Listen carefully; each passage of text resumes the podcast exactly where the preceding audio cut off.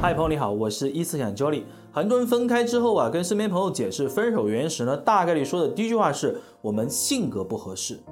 那还有很多人想分手之前，内心说服自己一定要离开你的理由是呢，我们性格不合适。这个时候呢，其实站在想要挽回关系的一方来说啊，是非常的不公平的。你肯定会想，我以前就是这样了，没有见你说不合适啊，现在依然是这样子，为啥你就说咱性格不合适了呢？我们不适合，那么到底是什么原因？那有一些钻牛角尖的朋友，甚至会产生怀疑自己的想法，觉得自己好像一无是处啊。他都这么说了，我们可能真的就结束了吗？如果你也正好遭遇这样的一个情况啊，今天我们就来聊一下性格不合怎么破。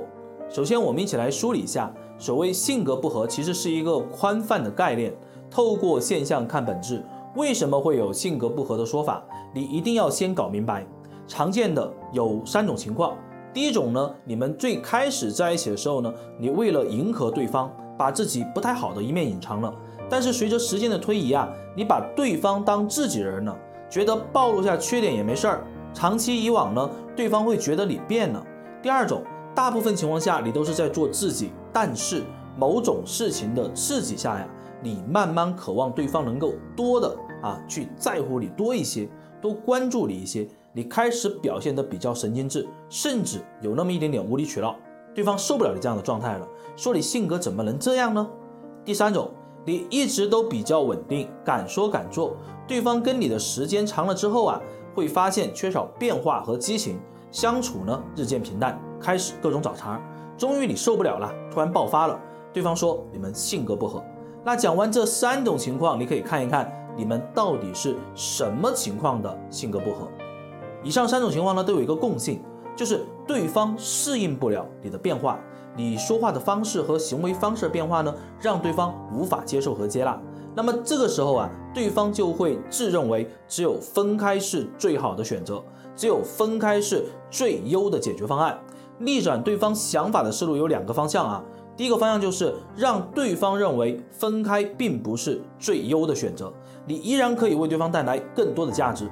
举例来讲。你可以在事业上帮助到对方，你也可以在家庭关系上呢帮助到对方。那同样的还有很多啊。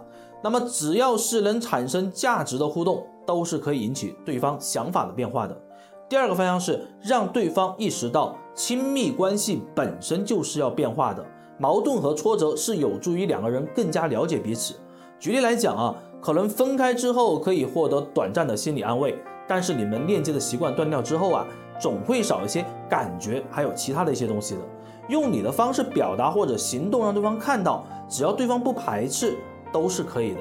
讲了这么多，我想说的是，性格不合很多时候是非专业人士的托词，因为他不了解性格不合的成因，只是害怕变化，害怕去面对。所以在这个基础之上呢，更好的选择并不是逃避和分开，迈过这套坎，你们磨合会更好。